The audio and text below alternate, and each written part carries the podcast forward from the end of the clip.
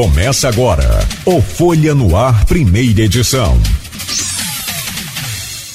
Quarta-feira, 6 de setembro de 2023. Começa agora pela Folha FM 98,3, uma emissora do grupo Folha da Manhã de Comunicação, mais um Folha no Ar. Vamos então à nossa entrevista. Deixa eu trazer o bom dia do Isaac Regis Overney, ele é gerente de infraestrutura da Firjan, Rio de Janeiro. O Isaac, bom dia. Primeiramente, muito obrigado pela sua presença aqui conosco e, claro, desejar a você uma boa entrevista e seja bem-vindo. Bom dia, Rodrigo. Bom dia a todos que estão nos assistindo.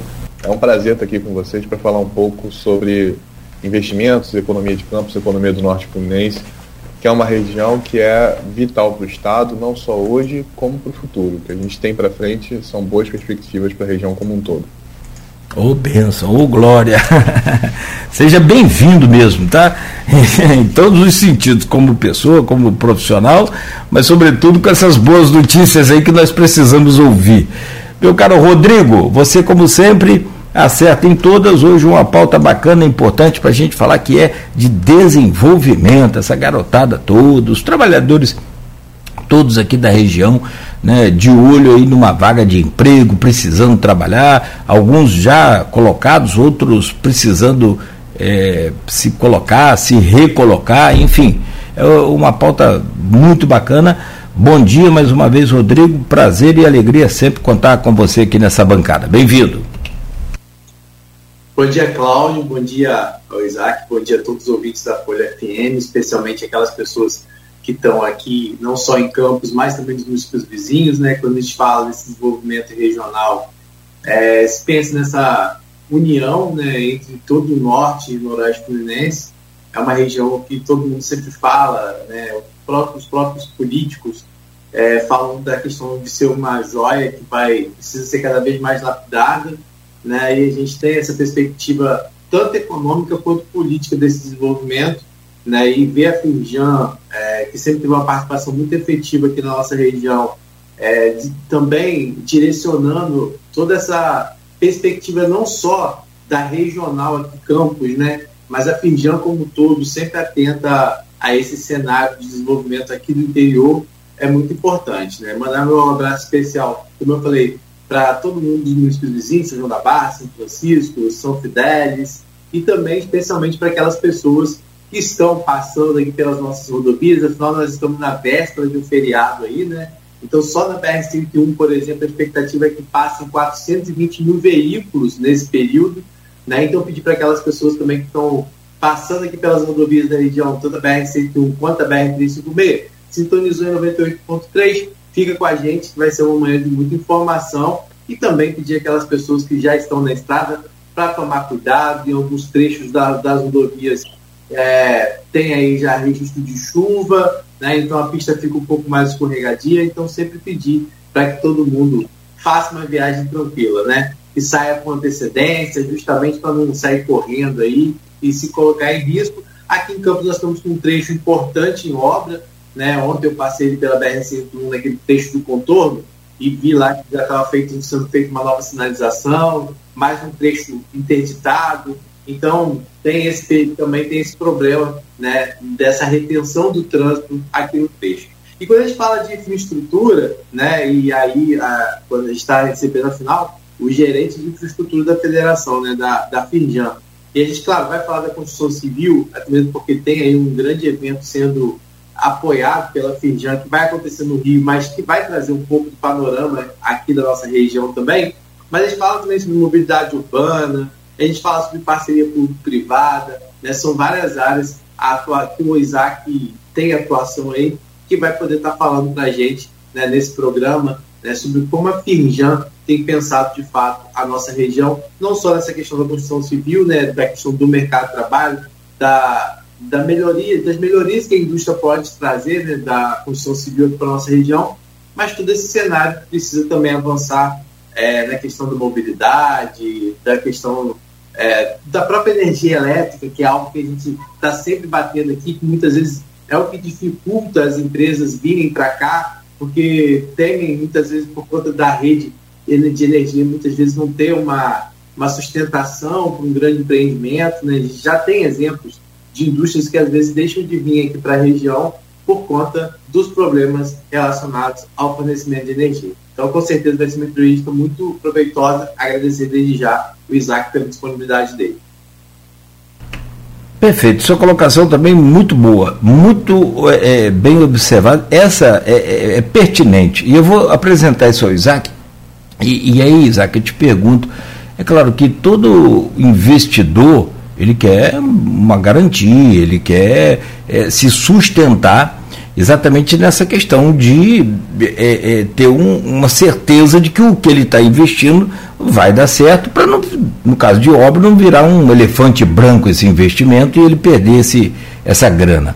Por exemplo, o Rodrigo levantou uma pauta fundamental que é a, a, a qualidade no atendimento dessa fornecedora de energia elétrica aqui para a região. Tem casos, o, o, meu caro Isaac, de que um, um frigorífico, por exemplo, de um supermercado, recentemente, agora, ano passado, para ser só, só, só para ligar, porque toda obra de, de é, posteamento, aquela coisa toda, foi tudo feita pelo próprio empresário, conforme a, a própria Enel orienta. Era chegar ali e ligar. Os caras já estavam 90 dias aguardando para ligar esse frigorífico, né? e nada, e o supermercado tomando prejuízo. Como é que. Isso é um exemplo. Aí o Rodrigo já falou de outros mobilidade, aí vem segurança, iluminação, vem qualidade de vida, saúde para os próprios é, trabalhadores. Uma empresa, não, um investidor não, não faz assim é, é, uma jogada dessa no escuro. Eu te pergunto, como é que essa tomada de decisão por parte desses investidores, até o ponto que você conhece, o ponto que você entende, sobre essa questão de infraestrutura de, de, um, de um município, de um local, para que ele seja é, é, aceito por aquele investidor. O que, que, é levado mais em conta do que a gente falou aqui, ou talvez que a gente não tenha citado? Obrigado pela pergunta. Já vou começar, acho que é, com um tema que é super rico, né? e ainda bem que a gente tem bastante tempo para conversar aqui, porque são, são discussões que são muito importantes não só para o hoje, mas para o futuro das regiões. Né?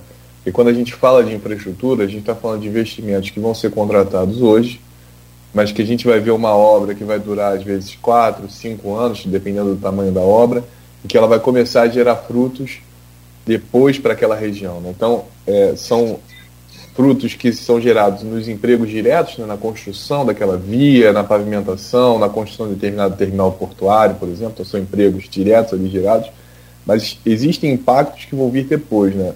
Como aquela infraestrutura colocada vai dinamizar a região, vai melhorar a logística, vai melhorar a qualidade da energia, vai melhorar a atratividade é, para investimentos daquele determinado, daquela determinada localidade. É, o que a gente entende é que o investimento hoje ele é calcado em três pilares. Né?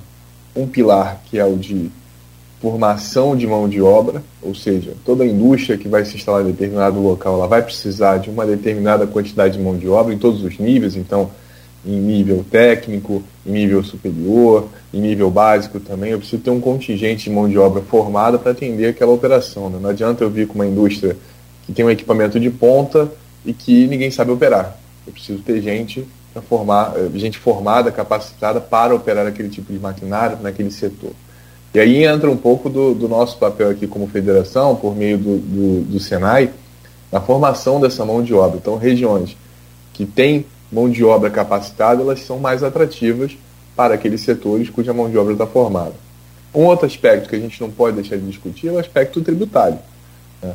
Regiões que têm uma, uma competitividade tributária, ou seja, uma, uma quantidade de incentivos que são mais amigáveis, vou usar a expressão amigável, mas talvez mais receptivos aos investidores, elas têm vantagens, né? então hoje a gente vive uma disputa em que a questão tributária é uma questão relevante, então regiões que têm incentivos fiscais, por exemplo, como é a região do Norte Fluminense, tanto em nível federal quanto em nível estadual e também em nível municipal, né? essa aproximação com os órgãos públicos na facilitação da instalação, ela é um diferencial competitivo também. E o último fator que eu julgo que vai tomar cada vez mais importância, juntamente com a questão da mão de obra, é a questão da infraestrutura. Porque, uma vez uma fábrica instalada, ela precisa ter agilidade para receber seus insumos e agilidade para escoar sua produção. Então, ou ela vai se instalar próximo ao seu mercado consumidor, ou próximo, se é uma indústria que importa ou exporta, próxima de um terminal portuário. É importante que tenha rodovias de fácil acesso na região, é importante que tenha mobilidade para que os seus funcionários possam chegar e sair no horário correto. Então, esse é um pilar que ele é fundamental. E hoje você não consegue, você tem muita dificuldade de atrair investimentos para regiões que não contem com essa infraestrutura. Eu posso até ter algum tipo de incentivo tributário, eu posso até ter um contingente de mão de obra formada, mas se eu não consigo trazer e levar meus funcionários no horário correto, se eu não consigo receber insumos, se eu não consigo escoar na produção, e pegando o exemplo que vocês deram, se eu não consigo ligar a minha fábrica pela manhã e ter a garantia de que ela vai funcionar o dia inteiro produzindo, esses fatores começam a pesar. Então, regiões que têm uma infraestrutura de melhor qualidade ou que estão recebendo investimentos para melhoria da sua infraestrutura, elas tendem a se tornar mais competitivas ao longo do tempo. Eu sempre gosto de comentar que o Rio de Janeiro ele tem um potencial para ser um hub de recebimento, um hub logístico do Brasil. E se a gente for olhar o mapa, a gente vai ver que o Rio é a segunda maior economia do país, a gente tem 10% de toda a riqueza, todo o PIB nacional está no Rio de Janeiro, está em território fluminense. E no raio de 500 quilômetros, se a gente for traçar um raio de 500 quilômetros do Rio de Janeiro, a gente vai atingir a primeira economia do país, a terceira economia do país e a economia do Espírito Santo também. Então a gente tem mais de 50% de toda a riqueza, todo o PIB do Brasil está a um raio de 500 quilômetros do Rio de Janeiro, independente de onde você traçar esse, esse, esse ponto. Então isso faz com que o Rio tenha uma vantagem natural de que qualquer indústria que queira atingir o mercado consumidor brasileiro ela possa se localizar aqui porque ela vai ter um raio de 500 quilômetros, mais da metade da riqueza do país. Agora, ela só vai acessar essa riqueza se tiver rodovias de boa qualidade, portos de boa qualidade para que ela possa exportar importar insumos, aeroportos funcionando com voos regulares, qualidade de energia. Então, esse é um fator que cada vez mais é, é, vai ser fundamental para o desenvolvimento do Rio de Janeiro como um todo. E quando a gente fala de Norte Fluminense, da mesma forma. A gente tem aqui infraestruturas de qualidade excelente. Posso citar aqui, por exemplo, o Porto do Açu, que é um porto que se comunica com o mundo né, de forma espetacular, em termos de calado, capacidade de recebimento de navios, estrutura. A gente tem aqui, em São João da Barra, o maior distrito industrial em termos de área do Rio de Janeiro, que é o distrito de São João da Barra. A gente tem outros distritos industriais super importantes, aqui o distrito de Campos, por exemplo, que tem indústrias das mais variadas, mais variados tipos. Macaé também é um polo importante. Agora, essas cidades só vão conseguir permanecer nessa rota de desenvolvimento se esses investimentos em infraestrutura continuarem sendo feitos, principalmente nessa conexão terrestre também. Então, a melhoria da BR-101, a melhoria de conexões de outros polos também, e a ferrovia entra nessa discussão, elas são questões fundamentais para o futuro de, do, da região norte fluminense, de Campos e dos demais municípios também. Quando a gente fala nesse desenvolvimento, e aí a gente entra agora falando um pouquinho mais específico da Constituição Civil, porque a Constituição Civil, na verdade, é, vamos dizer, é o que, que, acaba subsidiando toda essa infraestrutura de forma geral, né? tanto não só na questão de, de novos acessos, mas da própria construção de é, novos espaços dentro do Porto do Açu, seja empreendimentos que vão surgir desses condomínios industriais, seja na construção da ponte que está sendo feita da integração, nas obras que hoje acontecem aqui dentro do município, mas muito se fala na questão também de hoje se ter aí dentro do novo PAC investimentos aqui para a região.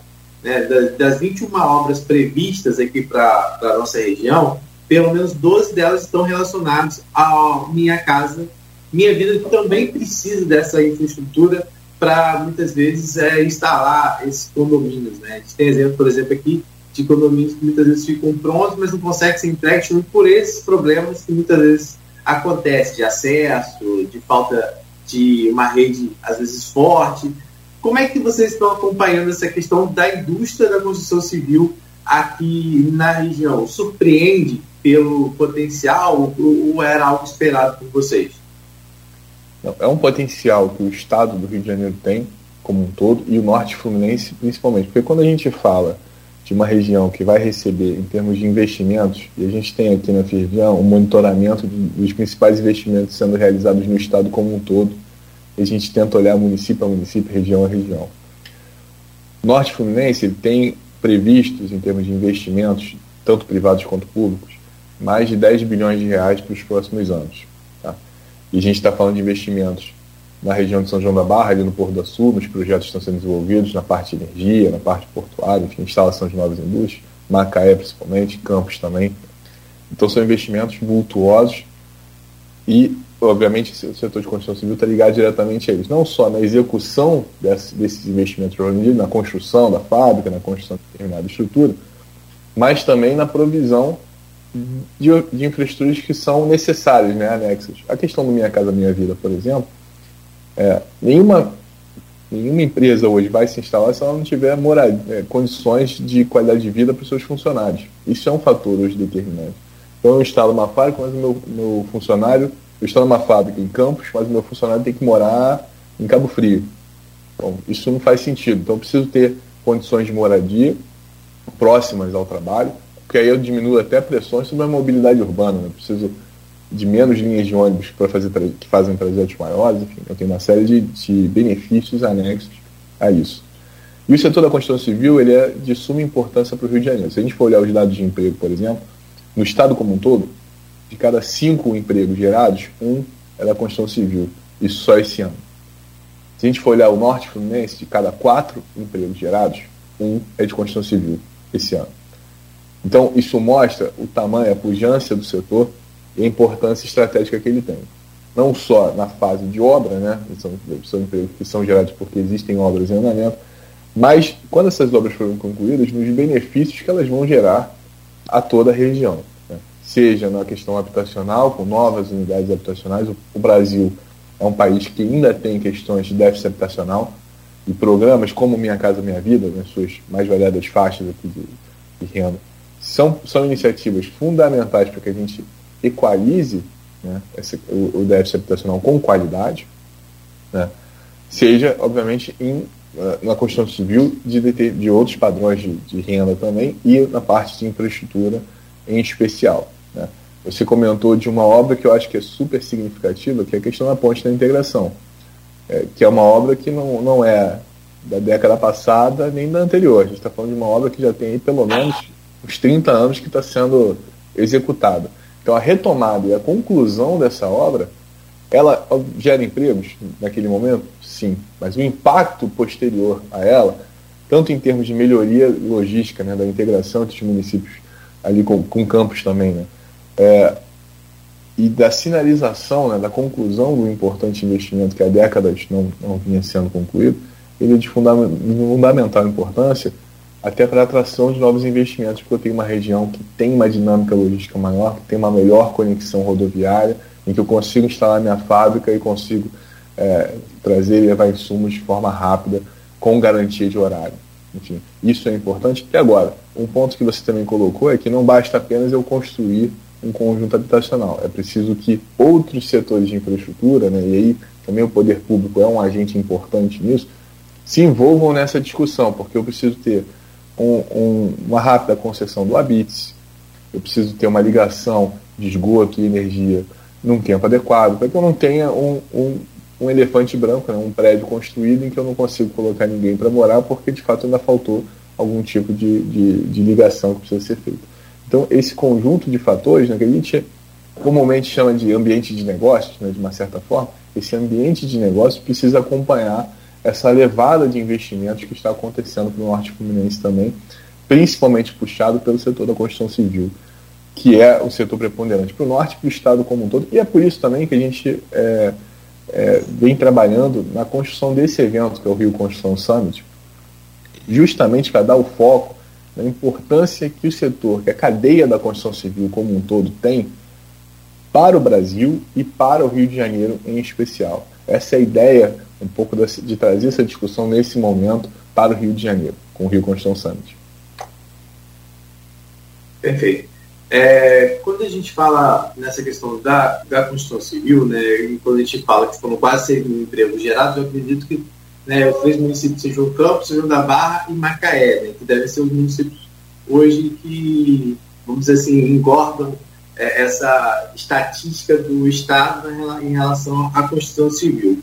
É, você percebe hoje, é, por exemplo, né, nesse evento que vai acontecer que você está falando, né, existe uma interlocução né, da Firjan com o Sindicato da Construção Civil do Rio de Janeiro, né, que é o Sinduscom Rio. Né? Vocês têm essa, essa parceria para a realização desse evento que vai acontecer agora de 19 a 21 de setembro, gratuito, vai ser lá no IEM Mauá, já, já vai falar um pouquinho mais sobre ele.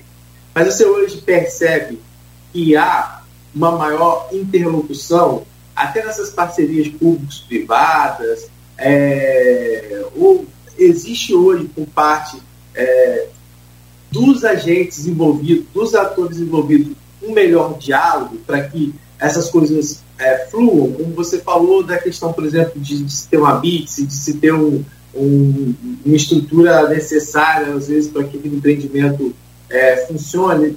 Você percebe ou ainda é algo que precisa melhorar? Rodrigo, esse diálogo ele precisa ser melhorado sempre.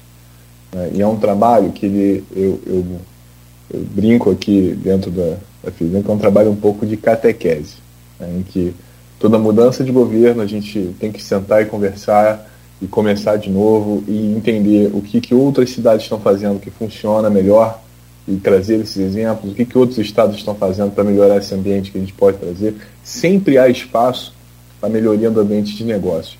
A gente se olha para o passado e compara com agora, houve de fato uma melhoria tanto na infraestrutura da região de Campos, por exemplo, quanto nessa, né, no ambiente de negócio de forma geral. Isso é importante.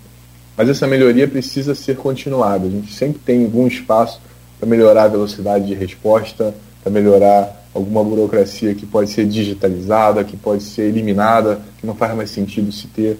Então, esse, esse diálogo ele precisa ser constante. Esse é o papel da federação também, é estar sempre promovendo isso junto com os sindicatos, é, empresariais e com o poder público e com os empresários, discutindo assim, como é que a gente pode é, melhorar, a realiza é, aumentar a efetivação dos negócios em cada município.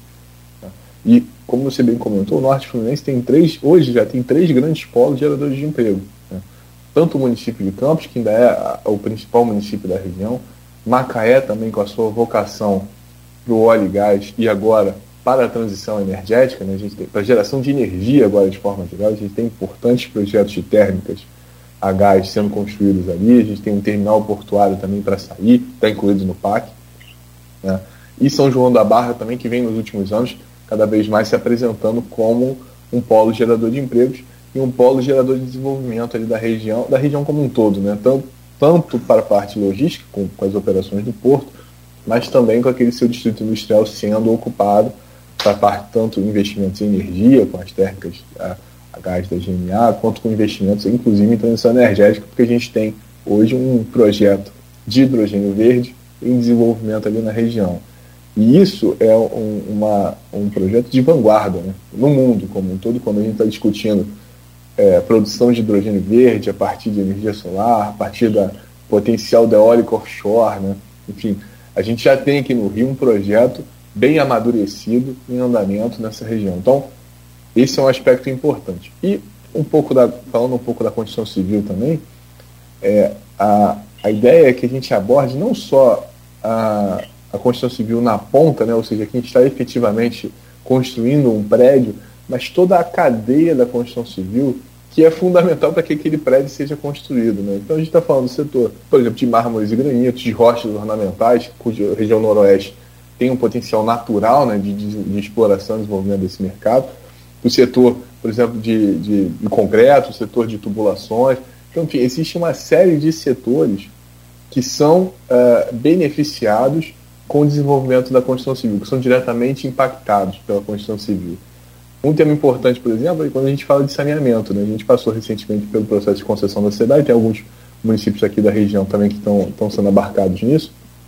E é, não é apenas um, um, um, não são apenas investimentos linkados à, à, à, obra diretamente, a instalação junto, mas a instalação da tubulação ela envolve indústria química, ela envolve a indústria de plásticos, ela envolve a indústria da construção civil, e esse investimento, uma vez colocado, ele gera benefícios para toda a região. Eu posso instalar uma indústria de qualquer natureza porque eu tenho hoje condições de saneamento passando por aquela região, tenho saneamento provido naquela região. Então, esses impactos em cadeia que são muito interessantes e que vão dar sustentação de desenvolvimento lá na frente. E agora, é preciso que a gente, que nós todos, todos os agentes aqui, tenhamos um acompanhamento constante do ambiente de negócio, para que esses investimentos, de fato, se tornem, né, transbordem em, novas, em novos investimentos, em desenvolvimento para toda a região, no tempo adequado. Essa é, essa é a ideia. Trazer um problema para você aqui, o, Isaac. Você trouxe só notícia boa até agora, perspectivas fantásticas aí para a região. É, deixa eu te perguntar sobre é, BR, e você naturalmente falou em conectividade, falou em acessibilidade, aí a, acesso fácil, ágil, né? Quem falou uma, uma, uma frase interessante aqui, é, há um tempo atrás, foi o Sérgio Gabriele, foi presidente da Petrobras né? E ele fala: Campos é uma vitrine maravilhosa. Tem o aeroporto, tem agora o porto, tem as BRs, porque somos cortados aqui pela BR-101 e pela BR-356, e aquilo chamou bastante atenção, porque é interessante. Se, se, você quer é, crescer e desenvolver, precisa ser estrategicamente é, é, localizado.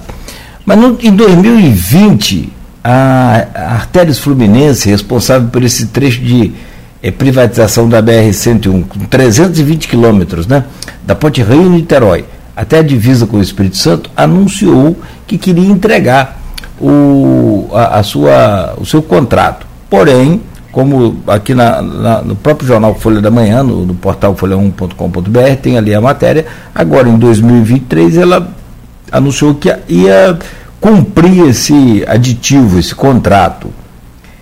É, o, o que, que a Firjan tem feito no sentido de, porque, por exemplo, Campos, o projeto para Campos é sensacional. Ele tira a BR-101 aqui da área central, desafoga esse, da, da área urbana, né? Desafoga esse trânsito nosso urbano, mas continua conectado à cidade. Vai ter um, desvio ali na região de Bitioca, quem vem aí do Rio para cá, e dali, então, isso é um, um dos projetos que a gente viu, né, uma mega rotatória, sai ali perto de, de, de Cambaíba, não, de Cambaíba não, aqui de, que vai para é, é São Fidélis, ali perto da, da usina. E dali, então, segue até sair em travessão também na, na, na, na BR-101. É, como é que a Firjan atua no sentido de, de cobrar, de acelerar, de interagir com essas empresas ou com o Estado, como é o caso da ponte da integração que te, temos aqui um, um, medo danado. Você sabe que tem uma ponte aqui desde a década de 90, de 80, começou a ser construída e ficou só no, no, nos pilares, né? Você tem noção disso. Então, o, o que, que é o papel da Firjan nesse sentido? Uma excelente pergunta, Cláudio. E eu acho que esse exemplo da BR-101, ele é um exemplo é, clássico daquilo que, a gente, que o Rodrigo tinha colocado da questão do ambiente de negócios. Né? É, a BR-101 ela é fundamental para o desenvolvimento do Norte Fluminense, acho que isso todos concordam. Né? Não tem como a região se conectar com o, com o estado do Rio e com o mundo sem passar pela BR-101. É uma via que corta o sudeste, o, a, o estado como um todo, vai até o sul, vai até o nordeste, uma via de conexão importantíssima. Essa via ela foi concedida, então é um ativo que pertence ao governo federal e foi concedido à iniciativa privada para que realizasse investimentos ao longo de um contrato regular e realizasse a cobrança de pedágio por esse serviço prestado. Né? E o que a gente tem, se a gente for olhar o histórico da BR-101, uma série de dificuldades de ambiente de negócios. Por exemplo, quando a gente fala das duplicações na região de Macaé e, e Casimiro de Abreu, por exemplo em que as exigências ambientais, e aqui eu não vou, não vou discutir o, o que o órgão ambiental colocou, enfim, é, obviamente são especialistas no assunto, mas o montante das exigências ambientais ele praticamente dobrou o custo planejado daquela obra lá atrás. Então, quando, e, e retoma um pouco do ponto que a gente estava conversando no início, quando uma empresa ela faz um investimento, ela se prepara para fazer um investimento, por exemplo, no setor de infraestrutura, ela prepara um montante, dá um lance no leilão, esperando realizar um montante de investimentos, recuperar esses investimentos em 30 anos. O que, que eu preciso ter para que, esse, que, esse, que esse projeto dê certo? Eu preciso ter algum nível de certeza, uma estabilidade, para que daqui a 30 anos eu tenha esse retorno esperado pelo contrato. E o que a gente tem na BR-101, nesse exemplo, em outros também, né, que não, não pegam só a região do Norte Fluminense, mas ali no leste também, né, na região metropolitana, problemas de segurança pública para a realização de algumas obras, enfim, uma série de questões. Esse tipo de, de questão de ambiente de negócio dificulta a realização e a permanência de qualquer empresário no seu negócio. Tá? E essa é a questão da BR-101 também. O que a gente tem defendido é que, é, independentemente da solução, se é de manutenção do atual concessionário, se é de uma eventual relicitação, ou seja, uma escolha de um novo concessionário para esse trecho, o que a gente precisa é de uma solução que seja célere, porque já se perdeu muito tempo nessa discussão, e que seja efetiva e que garanta a realização de investimentos. Não só a conclusão das duplicações, que até algumas, algumas obras estão em andamento hoje, mas as princip dos principais obras previstas para o contrato, que, por exemplo, a principal delas, na minha visão, o contorno de campos. O contorno de campos ele tem um impacto é, gigantesco, não só para o município, mas para toda a logística que passa pela região do norte fluminense. Porque hoje os caminhões, independentemente do porte, eles têm que cruzar a cidade. Isso é algo que, em termos de mobilidade urbana, é, é difícil de, de, se, de se conjugar. Né? O caminhão de grande porte trafegando junto de veículos de passeio que vão fazer, vão fazer trajetos curtos ali pelo município. É, é uma questão que prejudica a logística, porque, obviamente, o tempo perdido, e logística é, é tempo, né? o tempo perdido cruzando campos ele cada vez aumenta e se eu tivesse como cortar por fora, certamente esse tempo de viagem diminui muito. Até em termos de, de questão de, de partículas de, de, de, monóxido de carbono no ar dentro de campos também tem um impacto. Então, essa é uma obra que é vital, não só para o município, mas para todos os empreendimentos que estão ali ao lado que precisam da logística daquela rodovia colocada. Então, a realização dessa obra ela é fundamental e é isso que a gente tem defendido junto ao governo federal, junto às demais instituições, demais, demais agentes envolvidos nessa discussão. É que, independentemente de quem for o concessionário, seja um, seja outro, que essa obra seja iniciada e seja concluída de forma séria. A mesma questão é, é quando a gente fala da BR-356, em que hoje os caminhões passam por dentro de Itaperuna. Então, o contorno de Itaperuna é uma obra que já é conhecida, já é esperada há muito tempo, e que ela é essencial para as cargas que vêm de Minas Gerais, por exemplo, vão até o noroeste, passam pelo noroeste, vão até o norte do estado, ou seguem para o Espírito Santo ou para a capital, e que não vão precisar passar por dentro de Itaperuna, que gera impactos ao município, em termos de mobilidade, em termos de poluição sonora, em termos de bem-estar da população, e também geram impactos negativos à carga, porque perde mais tempo para cruzar pelo município. Então, esse tipo de obra é fundamental, e aí entra até o aspecto da ponte da integração que também melhora muito a logística, né? Com a ponte da integração colocada. E aí sempre reforço que não é apenas a conclusão da ponte, mas é a conclusão da ponte e a melhoria das vias de acesso. Né? A gente está falando até da rodovia dos ceramistas também, umas outras vias que vão passar ali na porta do Industrial de Campos. Então, a melhoria, desse, a adequação dessas vias para o transporte de cargas, ela vai tirar caminhões de dentro de Campos também. Então, ela, ela serve também nesse sentido, porque os caminhões que vêm do, do Espírito Santo para uh, o Porto do Sul, por exemplo, eles não vão precisar mais passar por dentro de campos, tendo a ponte da integração, a rodovia do ceramista ali bem colocada. Então são investimentos, e esses são investimentos em nível estadual que a gente tem trabalhado também, junto com o pessoal do DR, junto com o pessoal do governo do estado. Primeiro, é, explicitando, né, explicando que essas não são obras é, é, ordinárias, são obras fundamentais do desenvolvimento daquela região que a gente, para atrair novas indústrias, que é, o, que é a intenção de todos os envolvidos, a gente precisa, novos negócios de forma geral, a gente precisa ter condições de logística adequadas e a gente já tem uma infraestrutura colocada ali, né? já, já tem os pilares lançados e é uma obra que também é emblemática, porque existe também uma questão de, de E, só para concluir, é uma obra que é emblemática essa da ponte da integração, porque como você bem falou, foi um projeto iniciado nos anos 80. E é uma questão importante que a gente inicie e conclua os projetos. Essa é a discussão do PAC também. O, o programa de aceleração de crescimento é fundamental que o Estado e o governo federal e os municípios apresentem qual é o seu planejamento de desenvolvimento. Eu pretendo fazer esta obra, eu pretendo fazer aquela obra naquele ano. Agora, tão importante quanto apresentar um conjunto de projetos é que esses projetos tenham início, meio e fim. Tenham previsibilidade para a construção, para que as empresas possam se planejar, tanto as do setor da construção civil, na sua contratação de mão de obra, no seu planejamento financeiro, quanto os demais investidores para, olha, eu vou ter em tal ano essa rodovia funcionando, então eu vou me localizar naquele distrito industrial, naquela região, vou contratar X pessoas porque faz sentido eu escoar minha produção. Essa é a necessidade que a gente tem hoje, não só de termos bons planos de investimento, mas que esses planos sejam efetivamente realizados. Isso tanto do, do lado do setor público, né, falando do PAC, do Pacto RJ, né, que é o Programa de Investimentos do Estado, mas também do, do lado privado, falando, por exemplo, das concessões de rodovias, no caso da BR-101 também.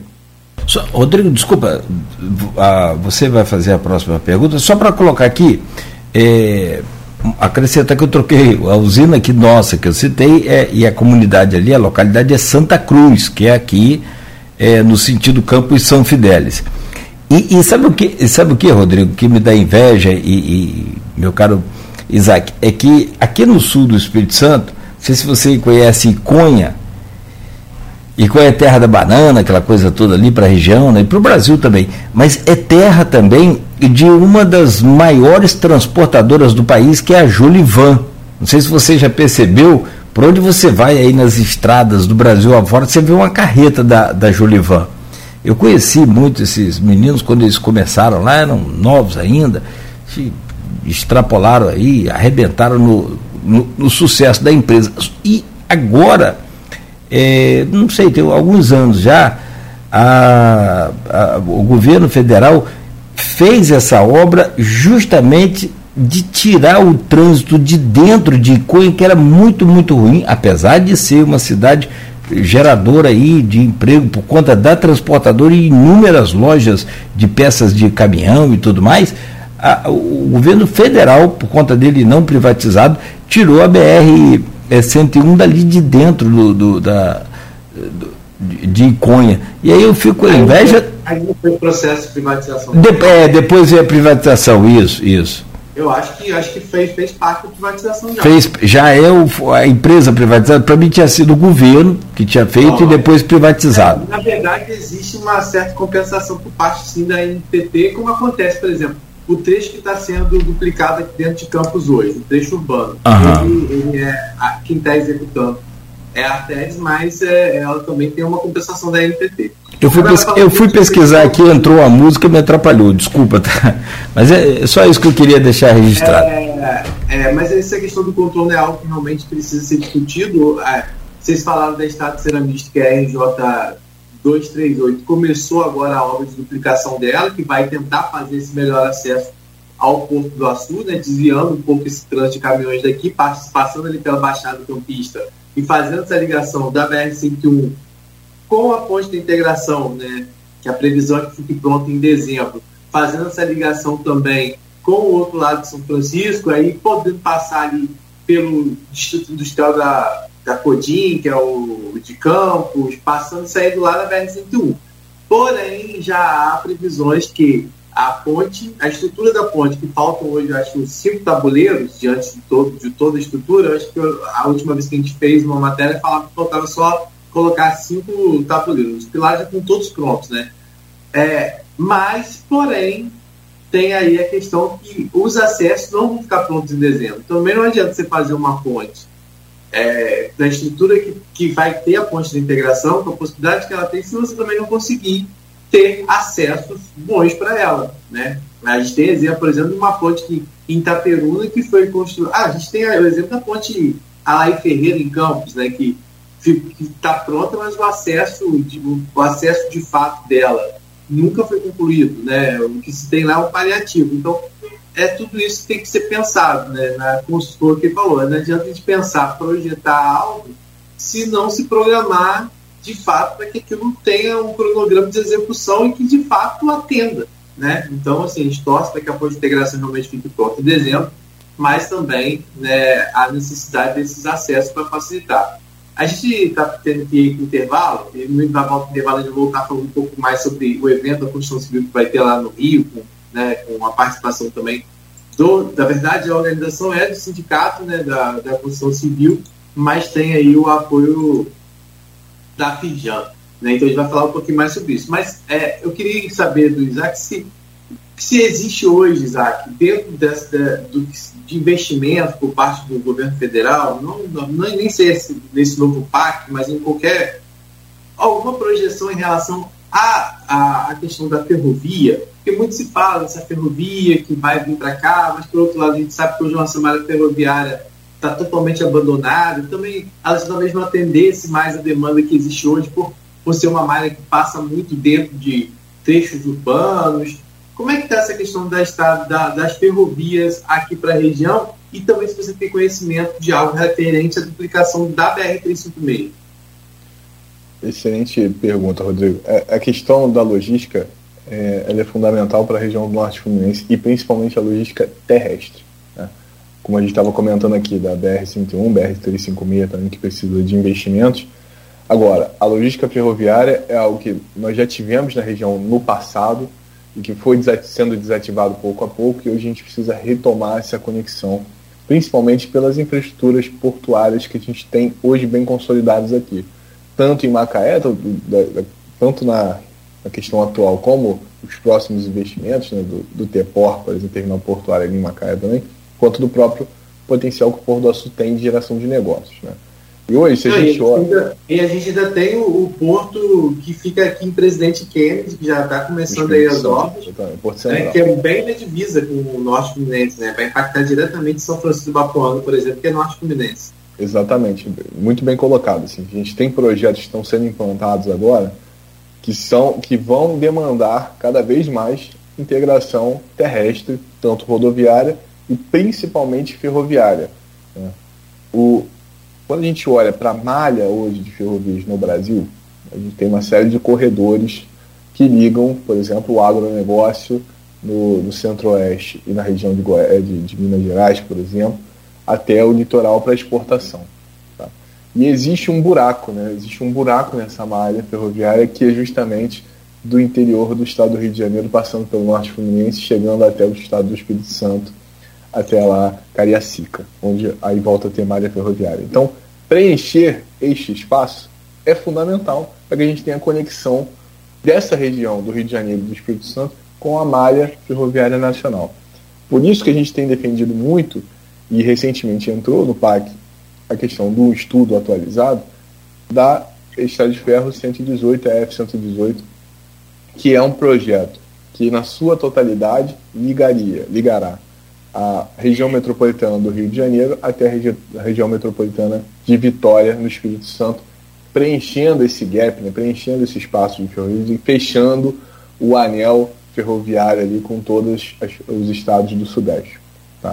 Esse projeto é um projeto muito grande, e a gente tem defendido uma estratégia de parti-lo em, em trechos. E o primeiro trecho que nós consideramos como o, o, fundamental é justamente o trecho do norte fluminense que vai partir de São João da Barra e vai conectar o norte fluminense pelo estado do Espírito Santo até uh, Cariacica na, na, chamada ferrovia Vitória Minas. Tá? E por que, que esse trecho é importante? Porque é, é, até porque a maior parte dele fica até no estado do Espírito Santo e não, não só no Rio de Janeiro. Né? Mas por que, que ele tem essa importância?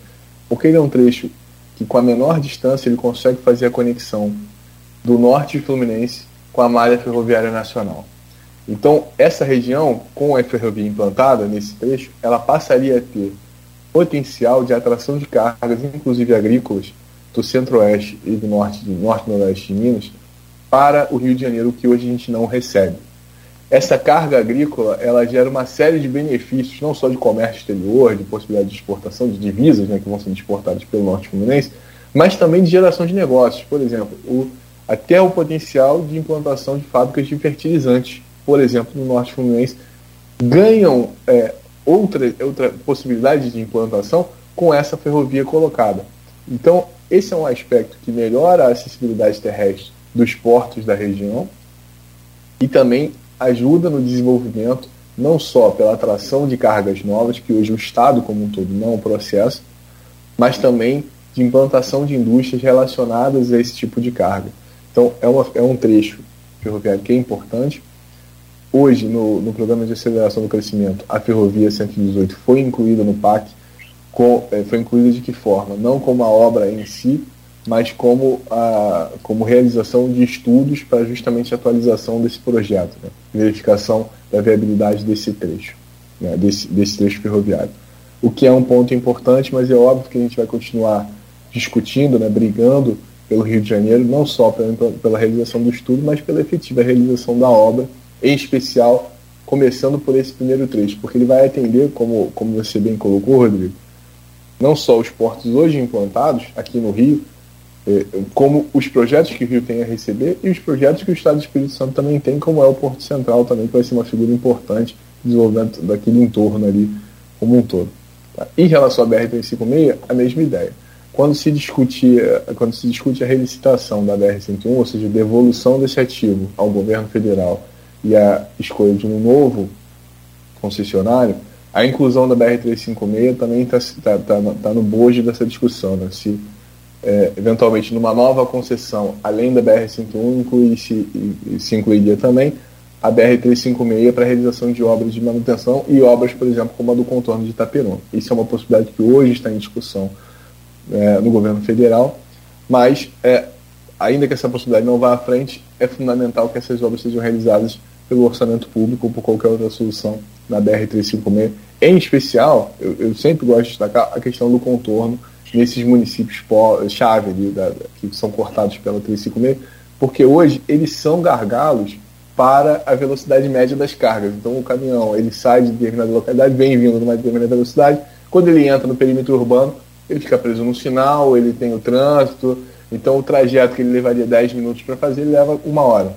Como é a questão de campos, por exemplo, e daí a importância, de novo, do contorno de campos ou de soluções complementares ao contorno de campos, que é por exemplo, a solução da ponte da integração junto com rodovia de ceramistas, entre outros. É, e, e, ressaltando o ponto que você bem colocou, a questão do planejamento integrado. É, quando a gente fala, por exemplo, da ponte da integração, ela é uma obra estadual, ela passa por uma rodovia estadual, mas ela vai desembocar na BR-101, uma rodovia federal, então o acesso ali precisa ser bem planejado. Eu passo por dentro do município de Campos, então o aspecto municipal desse investimento também precisa ser considerado. Eu tenho o Distrito Industrial da CODIM, que é um órgão, que é um órgão estadual que precisa é, ser revitalizado também, o acesso, as vias internas do distrito, a, a, a alocação ali dos terrenos também precisa ser melhorada de fato, para que eu possa ter esse efeito multiplicador dos investimentos, porque não basta eu ter uma ponte que liga nada a lugar nenhum. Preciso ter uma ponte que de fato liga uma via, que vai ligar uma outra, que tem um distrito bem colocado, e aí com isso eu vou gerar, eu, todo, eu vou conseguir extrair todo o potencial que essa obra tem. E essa é, é, é, a, é a dificuldade, mas é, esse é o caminho que nós precisamos trilhar como sociedade civil organizada de discutir qual é a priorização dos investimentos que eu preciso ter, que investimento eu preciso fazer depois do outro, como é que a gente melhora esse ambiente de negócio para efetiva alocação de investimentos na região. Muito Só para citar aí, o investimento previsto para o Estado de Ceramista é de 55 milhões, ele já começou, as obras já começaram a aplicação, mas é isso. É, é, eu confesso né, que não, não tenho muito conhecimento, mas eu fico imaginando. E se investe 55 milhões na, na, na Estado Ceramista para levar até o Pão do Sul. Né? A gente torce para que ela chegue até lá. E não adianta né, a gente pegar o trecho que hoje já tem e já existe duplicar, se quando chegar lá na frente a gente não conseguir ter esse, essa sequência. Então, assim, torço realmente que esses investimentos realmente estejam prevendo é, é pelo menos consiga chegar até o Porto do porque isso já seria um paliativo diante né, da ausência desse contorno hoje aqui em Campos. Mas é, vamos acompanhar aí para poder ver. Mas a informação que a gente tem é pelo menos que a ponte da integração fica pronta até dezembro, mas que os acessos dela realmente não devem ficar prontos aí. E aí é mais uma luta aí, né? Porque a ponte de integração já está indo para quase 10 anos, eu acho, né, Cláudio? Nessa... De, de, novo, né? A gente. É, sabe, Isaac, a gente tem um medo doido aqui, porque essa primeira ponte que o, a gente citou, que o Rodrigo falou, a Laí Ferreira, é da década de 80. Começou toda a estrutura, tem os pilares ali fantásticos, e daí parou, do nada parou a ponte. Né? E agora também começou essa. A gente fica com medo se não tem uma zica, um, um cabeça de burro enterrado aí para essa ponte não sair. Então a gente fica preocupado. Mas muito. Ah, pois não, Rodrigo. Não, acho que é isso. Acho que a gente, quando fala nisso, a gente tem que pensar de forma geral. Acho que né, a gente não deu para falar muito ainda sobre isso, mas a gente pode aproveitar e falar depois. Sim. na parceria com o privado, tem que existir. Né? E principalmente quando se trata de mobilidade também, é algo que tem que ser pensado porque todo mundo sai ganhando. Né? O governo sai ganhando, as empresas que estão instaladas na região saem ganhando. Então, é pensar em soluções que possam vir de parcerias mesmo, né? para poder resolver essas questões que existem aqui, principalmente relacionadas ainda à mobilidade. Boa. Meu, meu caro Isaac, Rodrigo, você que está acompanhando a gente, vou rapidamente fazer um intervalo comercial.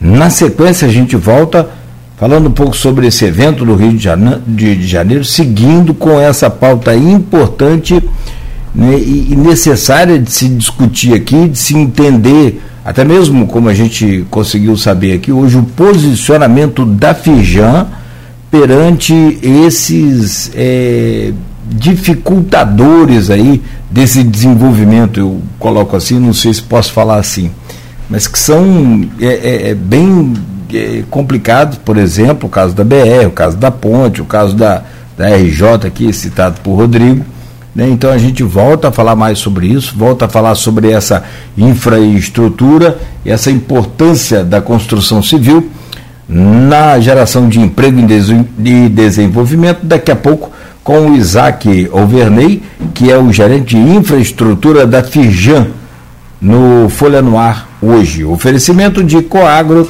Proteus, Unimed Campos, Laboratório Plínio Bacelar e Vacina Plínio Bacelar.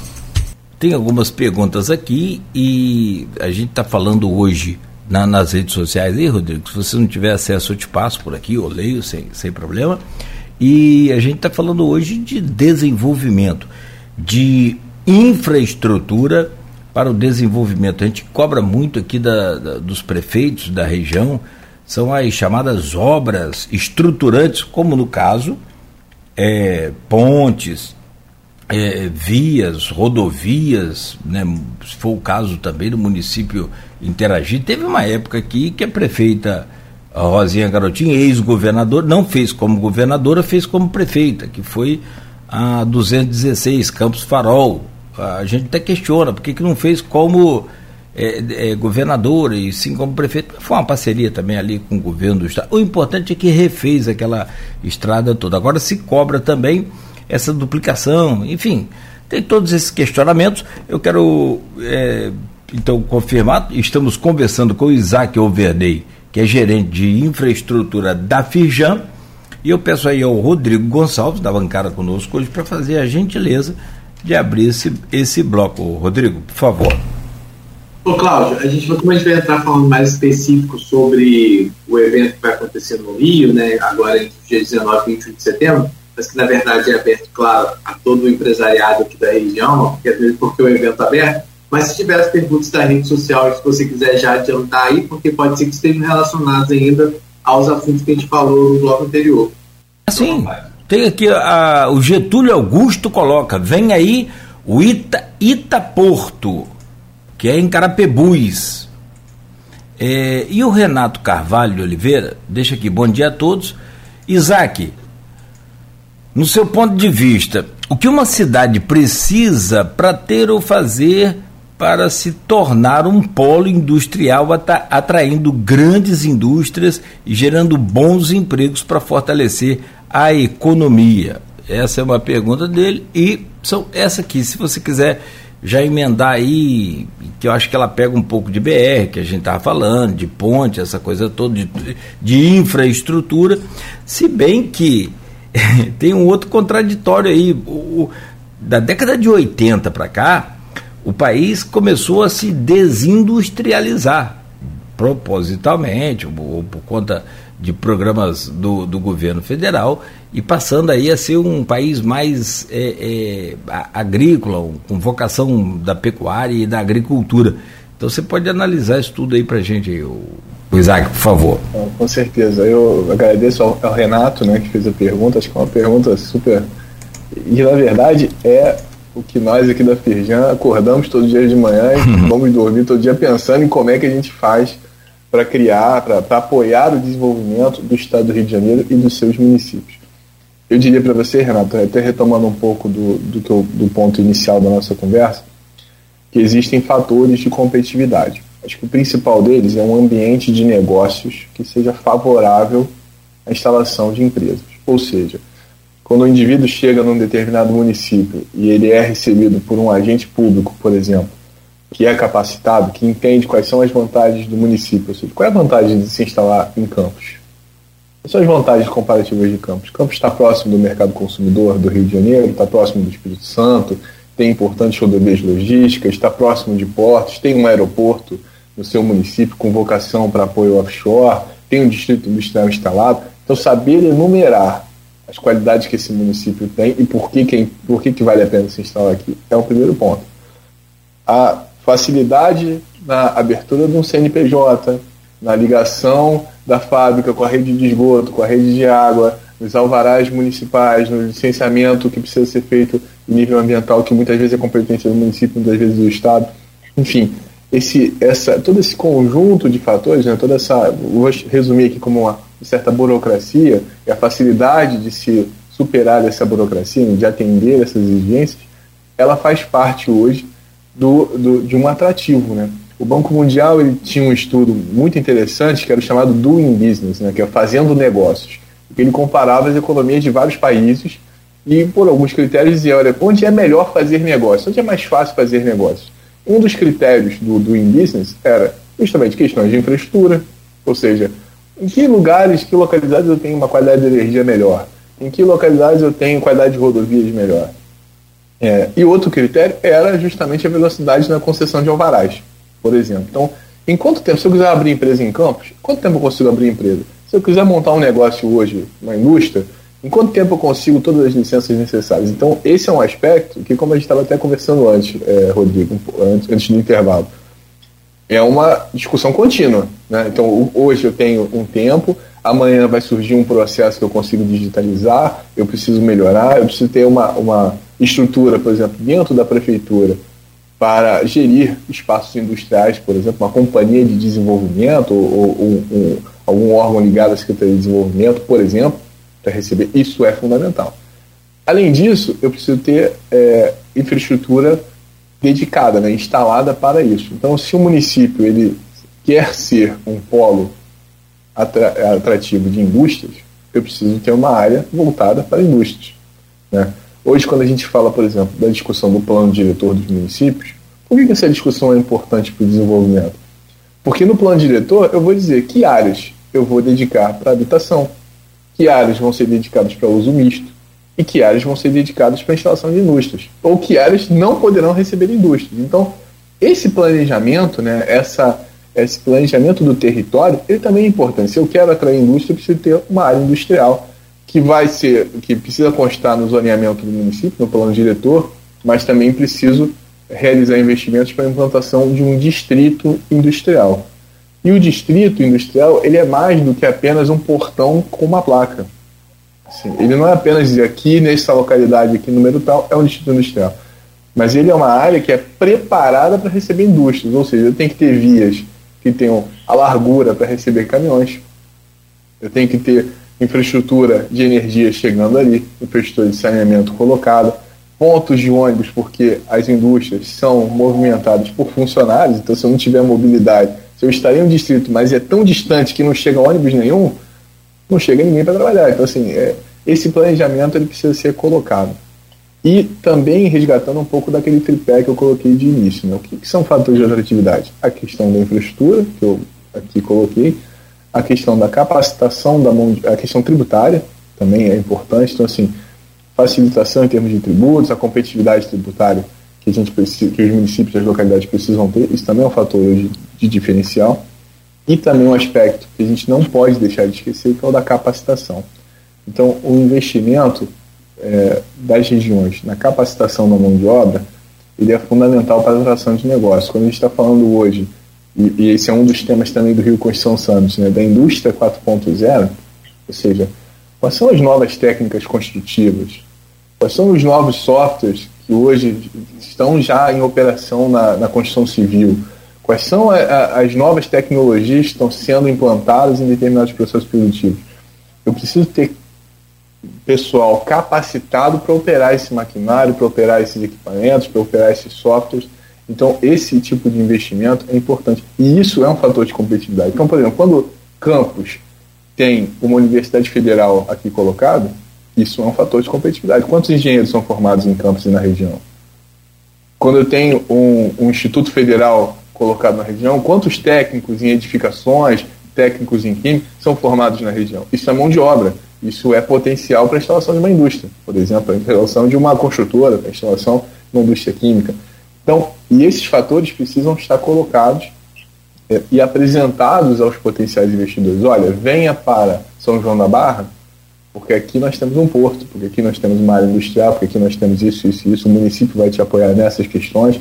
A gente tem condições de formar tantos técnicos, o Senai está aqui para te apoiar naquilo que você precisar também em termos de mão de obra técnica especializada. A gente tem um conjunto, uma rede de apoio à indústria eu estou aqui colocando como indústria, mas para qualquer negócio isso é realidade.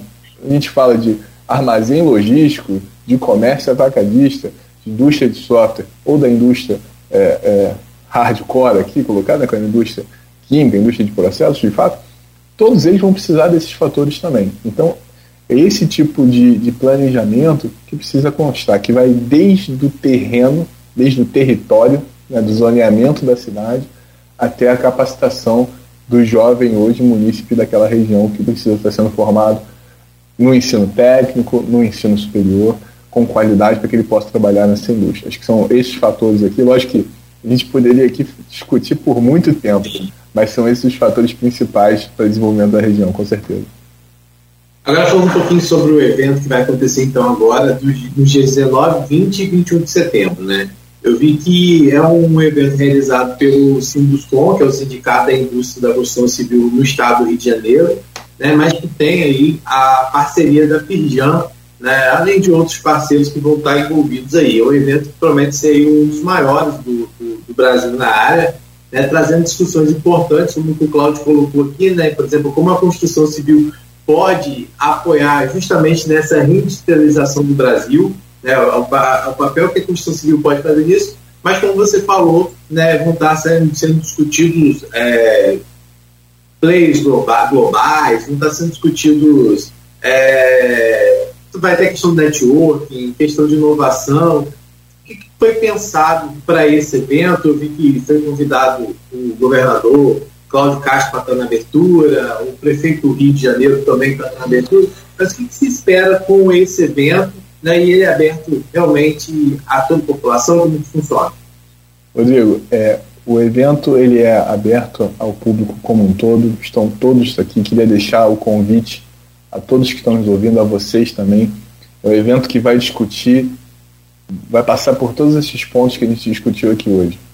Desde política pública, ou seja, como é que eu atraio investimentos, como é que eu faço com que os contratos assinados nas concessões sejam efetivamente aplicados, que as obras necessárias sejam, sejam realmente realizadas, planejamento integrado, o papel dos municípios nisso. A gente vai ter prefeitos de cidades é, de outros países que, que têm experiências de sucesso, ou seja, o que, que a gente pode tirar de Bogotá, de Madrid, e pode trazer para a realidade de Campos, de Macaé, para que esses municípios possam alavancar ainda mais seu potencial de desenvolvimento.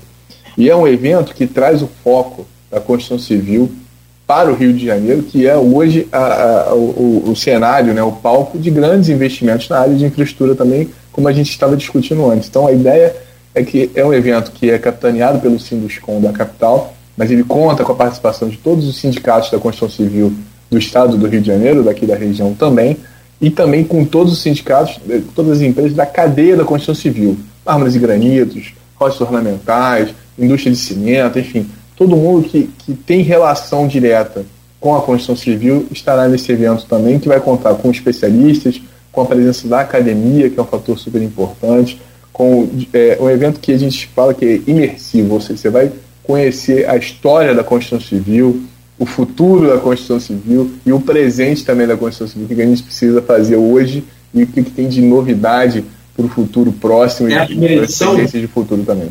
Desculpa. É a primeira edição? É a primeira edição dele e a gente pretende que seja o maior evento da Constituição Civil do Brasil, um evento que seja referência tanto aqui dentro quanto também internacionalmente. A gente tem participação de muita gente importante de outros países, daqui do Brasil também, para discussão sobre o futuro da Constituição no Estado do Rio de Janeiro e no Brasil. E tem algum site que as pessoas possam aí, acompanhar, conferir, é, saber da programação, saber, é, saber como se inscrever? Precisa se inscrever previamente? Como, como é que é? Sim, as inscrições estão sendo feitas pelo próprio site do evento, que é o Rio Construção sem cedilha sem tio Summit, com dois M's.com.br. Então é Rio Construção Summit, com dois M's.com.br. E também no site da gente também tem informações que direcionam esse site também. Então fica aqui o convite a todos para que possam participar, seja você empresário do setor, é, membro de algum órgão público, da academia, interessado.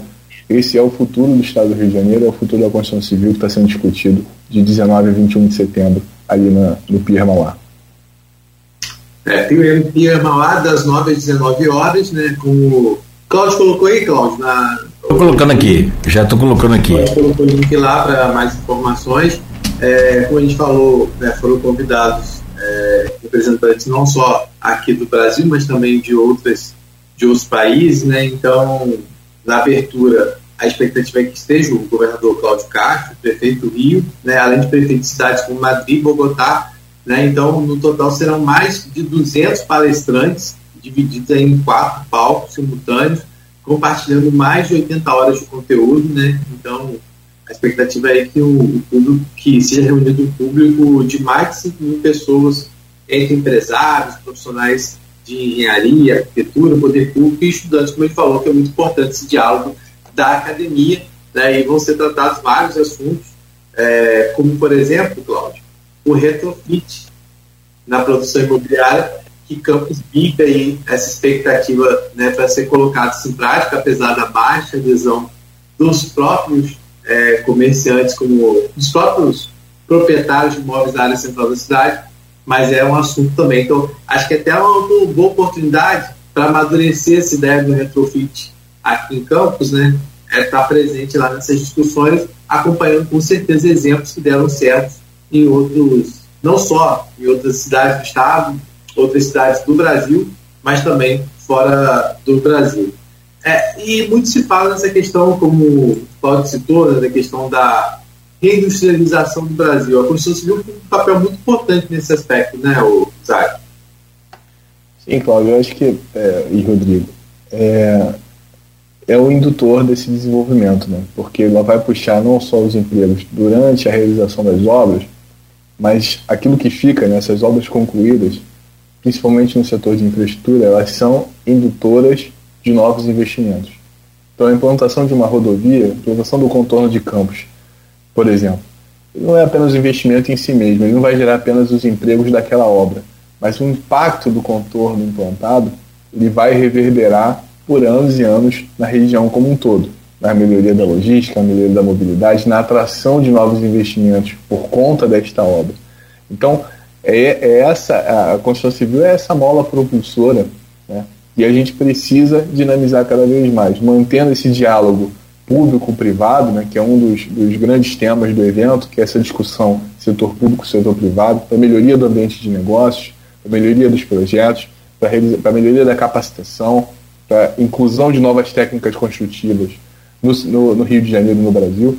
Então, esse é o potencial. E, e a ideia do evento é deixar isso muito claro para todo mundo que vai assistir do potencial e da, da, da, da do que a Constituição Civil pode entregar para a sociedade fluminense e brasileira também. Essa é a ideia. Vão ter expositores? Como é que vai ser? A gente vai ter uma série de exposições. O evento ele é focado no conteúdo, então então é discussão realmente políticas públicas, técnicas construtivas, mas a gente também vai ter uma série de exposições também de, de experiências imersivas em, em, em relação a novas técnicas, em relação a produtos que estão sendo colocados no mercado. A história da construção civil também vai ser contada também, como o Brasil chegou até aqui e qual é o papel da construção civil nesse contexto, né, da onde nós chegamos, o exemplo da, da engenharia brasileira, não só em obras super relevantes aqui no Brasil, como no mundo também, aquilo que a engenharia brasileira fez e tem potencial de voltar a fazer também. Então é um evento que tem uma abrangência enorme nesses três dias que vai ser realizado na capital. Acho que aquele que tem pouco contato com a construção civil certamente vai aprender muito e vai gostar bastante. E aquele que já é experiente no setor certamente também tem muito a ganhar, tanto em relacionamento, quanto em discussão, quanto na apresentação dessas novas técnicas, dos novos produtos, do que existe de novidade no setor também. É gratuito? Sim, totalmente. Boa. Oh, oh, é, e, e traz discussões importantes ó, também em relação, é, que a gente falou muito aqui, a questão, por exemplo, dos impactos da reforma tributária no setor da construção civil. Porque quando se fala em reforma tributária, a gente tem muita dificuldade de entender como que ela vai funcionar em cada setor. Né? Então, eu acho que para aquele empresário, para quem quer investir na construção civil, para quem está aí, é uma ótima oportunidade para poder entender um pouco né, como vai ser esse impacto. É, a gente aqui na região, né, Cláudio, durante muito tempo nós fomos só receptores de grandes empresas, mas muitas vezes o nosso nosso empresariado muitas vezes também é, não avançou nesse sentido. Né? Então a gente tem aqui hoje um porto com potencial para você montar, por exemplo, uma indústria mais voltada ao fornecimento da construção civil. Né? Então é, é, é, saber também da Fijan como é que tem sido esse papel na, na motivação ao empresariado local de se investir, de acreditar nesse setor. Tem sido, como tem sido esse papel, Isaac? Esse é um trabalho constante nosso também. Uma das instituições que fazem parte da Firjan, né, do, do sistema Firjan como um todo, além do SES e do SENAI, a gente tem o IEL, que é o Instituto Evaldo Lodge, que é voltado para a capacitação empresarial. Então, a melhoria da qualidade do, do nosso empresário como um todo, ela é fundamental para que novos negócios possam ser alcançados. E a apresentação dessas oportunidades. Né? Então, esse é um papel do evento também, é apresentar que o setor da construção civil ele tem muitas oportunidades de ganho em termos de produtividade. Existem novas técnicas construtivas, existem novos softwares que já estão implantados, que podem ser absorvidos por essas empresas também, para que elas possam fornecer para empresas maiores, fornecer para empresas de outros países, acessar outros mercados também. Isso é fundamental. E a gente tem feito um, um esforço de mobilização também, que eu reforço aqui também com vocês, de convite às empresas da região para que estejam presentes lá durante esses três dias. São oportunidades de geração de novos negócios, de capacitação, de apresentação de oportunidades, né, de modernização, que são fundamentais para o futuro da região, para que a gente possa fazer frente ao potencial que a gente tem e que ele possa ser efetivamente colocado na região, né? não fique só num potencial, no futuro, mas que seja efetivamente implantado ali. E essa capacitação empresarial é um aspecto fundamental para que isso aconteça. Só, só, te propor que vamos emendar aqui e partir para o fechamento, a hora que você achar conveniente. Que pode encerrar aí, já desde já agradecer ao eu só queria eu, eu, só queria antes de posso se você me permite? Antes de você fechar aí também é, é, é, sabe que você o, o, Isaac tem aqui o jornal Folha da Manhã impresso né? Hoje quarta-feira. E tem um amigo aí na bancada que trabalha até duas horas da manhã. Depende da impressão do jornal depende da mas é, tem que estar tá aqui sete, seis e cinquenta da manhã, né? Então, o bicho está tá, tá, tá, pregado, né? Fosse aquele desenho de, de, de televisão, de pica-pau tá com um, um, um, palitinho segurando a, para os olhos não fecharem. Mas é, é, porque a gente teve aqui recentemente também uma entrevista muito bacana, muito importante, boa repercussão. Você deve conhecer, não sei, mas é do superintendente hoje é superintendente estadual de tecnologia e desenvolvimento, que é o Maurício, Maurício Guedes. Ele foi o, fundador, ele implantou aí o, o, Parque Tecnológico da UFRJ. E ele também, da mesma forma que nós indagamos aqui a você sobre essa questão do. E aí, no caso, foi até o Renato com a pergunta bacana é, o que, que o município precisa, uma região precisa para ser desenvolvido, ter indústria, empresa. E ele citou uma coisa aqui muito interessante que eu quis, queria só trazer aqui a, a baila para você também comentar e falar, que é o, o, o, a nossa, o nosso parque universitário. Nós temos aqui hoje, para você ter ideia, em média, diariamente, né, Rodrigo, mais de 20 mil alunos desse parque universitário. Temos, além da UENF, temos a, a UF, temos o, o, a Universidade também Federal Rural, temos o IFE, que hoje é uma referência aí pelo Brasil afora, o nosso IFE Campus. Então, é, que aí tem Guarulhos, que tem campus também em é, extensivo ali em São João da Barra e por aí vai. E, e outros municípios também. Mas resumindo, como é que você vê a participação desse. Temos uma incubadora de, é, de startups aqui, que é o maior sucesso também. Enfim, como é que você vê todo esse potencial nosso? E uma coisa que o Rodrigo falou muito, muito, muito interessante também citado aqui pelo Maurício. É, os empresários locais não precisam ficar só esperando indústrias de fora para isso ou para aquilo, não. Eles podem também ter a, a, a sua indústria, é investir, é acreditar na região. Como é que você analisa esse ponto de vista aqui trazido pelo Maurício e colocado aqui para você? Cláudio, acho super pertinente é, essa colocação. O Maurício é uma referência tá, para todos nós no tema, é, é, uma pessoa que foi uma escolha muito acertada do Estado trazê-lo também para esse projeto novo, esse desenvolvimento. É, eu entendo que, como, como você bem colocou, é, sem isso é um fator que ele é imprescindível para a atração de investimentos. Né? Você não consegue atrair indústrias de ponta, atrair negócios de ponta, se não tiver pessoas capacitadas para operar, para fazer essa operação. Então a formação profissional ela é o que vai propiciar as condições para que essas empresas possam se localizar aqui. E também gerar as condições para que esses estudantes lá na frente gerem novos negócios, né? desenvolvam soluções. Quando a gente fala incubadora de empresas, qual o potencial de uma incubadora? É ilimitado. Quer dizer, você pode ter soluções a um gargalo produtivo ali que estão sendo gestadas hoje nessa incubadora. E, então, um aspecto fundamental disso é justamente essa aproximação entre a academia e o setor produtivo, para que os desafios que as indústrias hoje estão enfrentando possam ser estudados pela academia e soluções possam surgir. A gente precisa ter cada vez mais essa aproximação da academia, da formação profissional com a realidade do setor produtivo para que essas questões possam ser equacionadas, para que a gente possa ter justamente um indivíduo que sai de um curso técnico e já sai contratado, né? que é uma preocupação que nós, por exemplo, no Senai temos é de, de, de garantir que, que o nosso aluno hoje saia com uma perspectiva de emprego já bem colocada, que ele já saia de repente contratado, que ele faça um estágio numa indústria, que ele tenha a experiência prática de entender que não é só a teoria, mas tem um aspecto prático que é fundamental.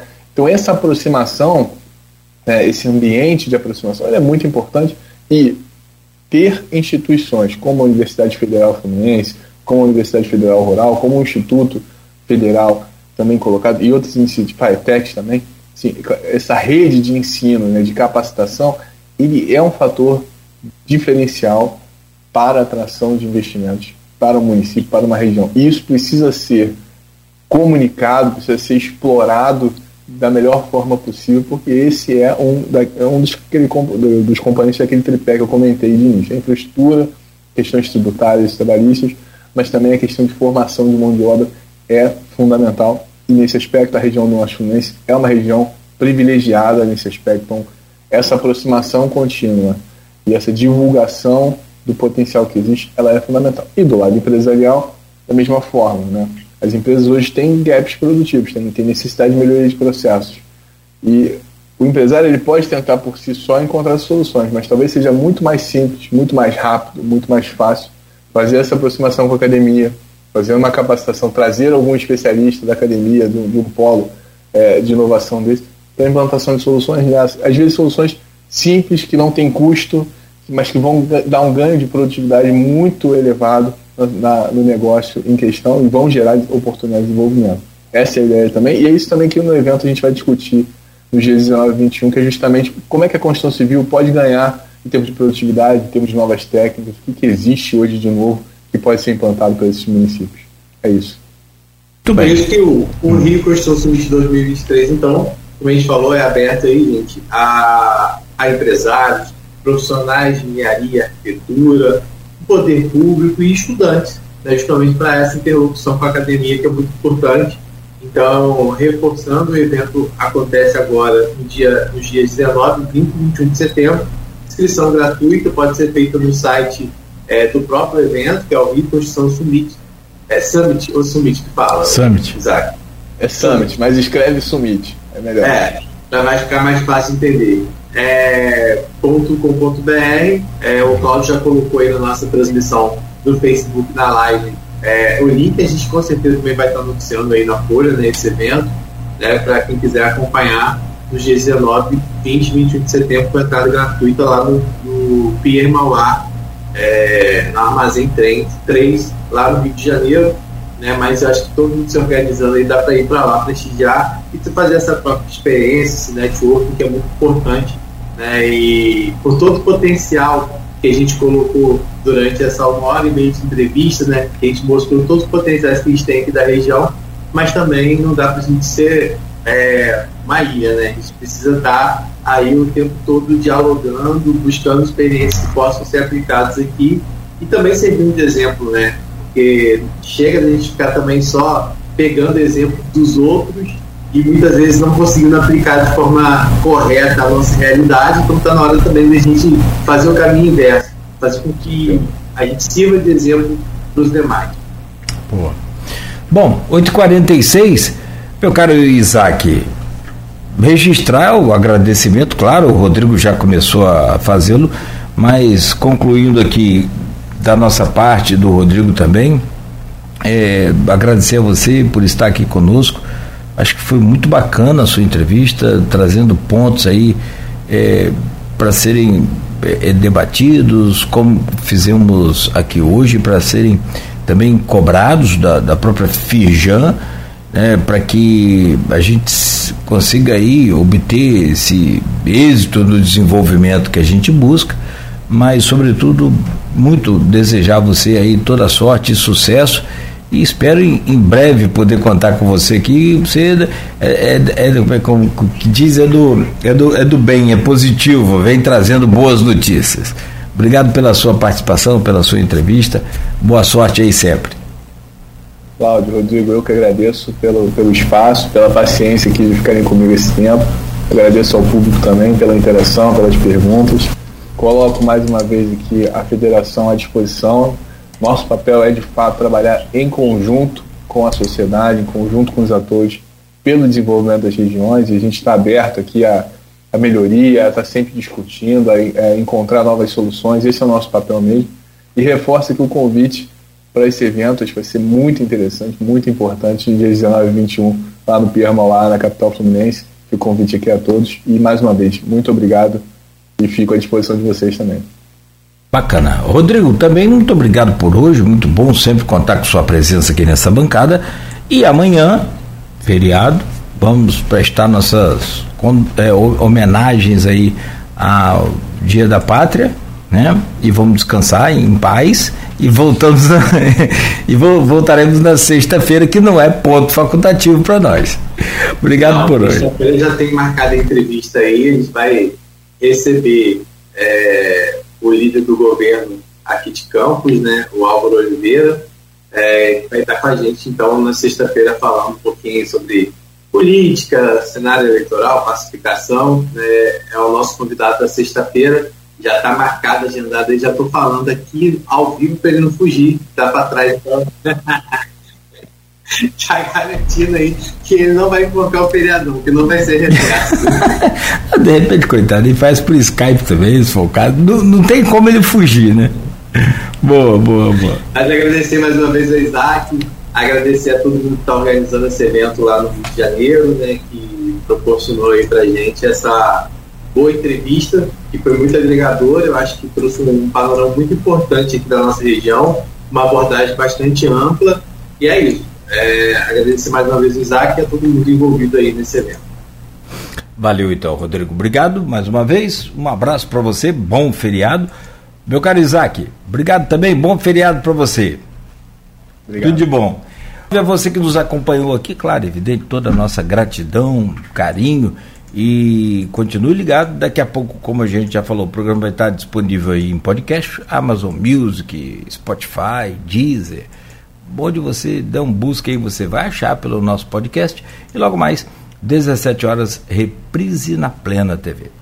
O programa que tem o oferecimento de Coagro, a cooperativa dos nossos produtores de campos e região, de Proteus Serviços de Saúde e Medicina Ocupacional, qualidade certificada ISO 9001 2015, Unimed Campos, cuidar de você. Esse é o plano. Laboratório Plínio Bacelar e vacina Plínio Bacelar.